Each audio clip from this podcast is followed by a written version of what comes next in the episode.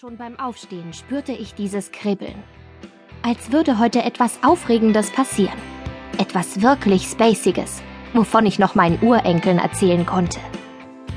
Dummerweise ging aber erstmal alles schief. Mein Lieblingsblumenrock hatte einen Fleck, der Bus fuhr mir vor der Nase weg und dann hatte ich auch noch in der ersten Stunde Physik.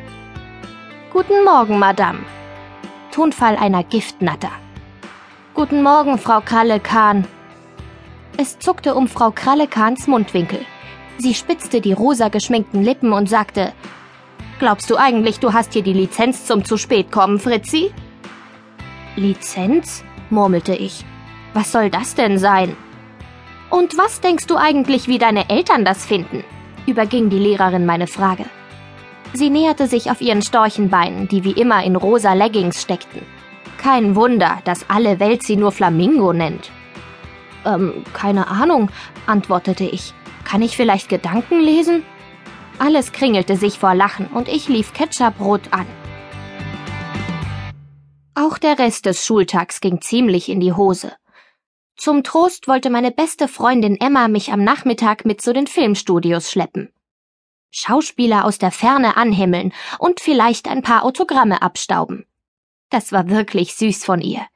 Nur vergaß sie dabei, dass nicht ich, sondern sie die Autogramme wollte. Schauspieler sind für mich keine Halbgötter, sondern ganz normale Menschen. Das hatte ich oft genug von meiner Schwester Clara gehört, die bei der Fernsehserie Wahre Gefühle als Maskenbildnerin arbeitet. Und auch mein Onkel Klaus, der dort Set-Aufnahmeleiter ist, sagt das. Manche von ihnen sind sogar richtig fiese Ladykiller. So wie Roberto, der Freund meiner Schwester aber dazu später mehr.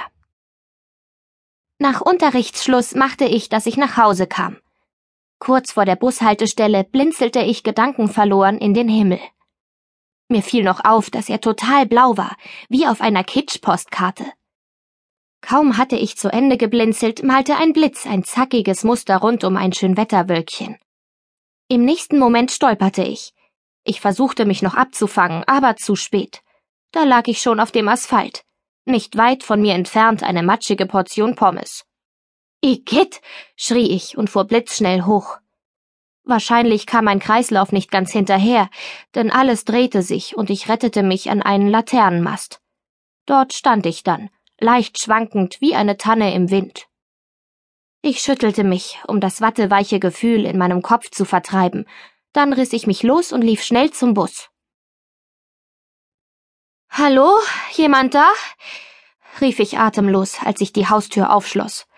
Aber nur Moppel kam über den Flur getrappelt und miaute mich vorwurfsvoll an. Mama steckte wie immer beim Job. Sie arbeitet als Ernährungsberaterin. Aber auch Papa, der sich meistens für ein Stündchen aus seinem Café loseist und uns eine Kleinigkeit brutzelt, war nicht da. Ich schnupperte in die Luft. Es roch lecker nach Pizza. Ich lief neugierig in die Küche. Moppel mir nach. Die Ofenklappe stand einen Spalt offen, und neben einem einsamen Teller auf dem Küchentisch klebte ein gelber Post-it-Zettel. Muss leider backen. Wir kriegen heute eine große Geburtstagsrunde. Thunfischpizza steht im Ofen. Lass es dir schmecken. Küsschen, Papa. Thunfischpizza, yippie!